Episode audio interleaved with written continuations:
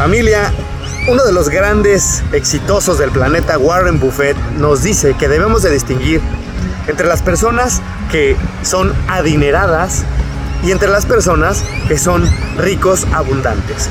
Las personas que son adineradas tienen mucho dinero, pero muchas veces no saben qué hacer con el dinero. Y las personas abundantes tienen tres características.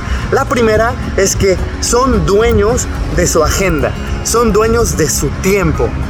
Pueden elegir este día qué hacer y punto número dos, con quién pasar este tiempo. En este momento yo estoy pasando el momento con una de mis personas favoritas, mis padres, aquí están, saluden.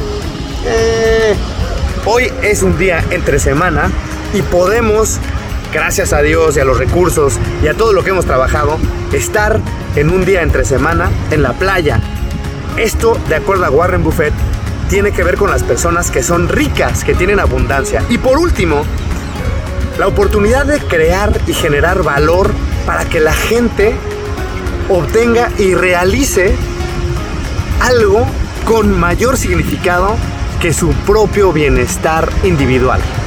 Y por eso, como dicen en Stanford, el, legado, el, el logo de Stanford es cambiar vidas para cambiar empresas, para cambiar el mundo. Así que si tú tienes la posibilidad de manejar tu agenda, estar con la gente que quieres estar y crear valor, de acuerdo a Warren Buffett, eres rico, eres abundante. Soy Roger Soreque, señores, desde el Caribe mexicano. Alegría.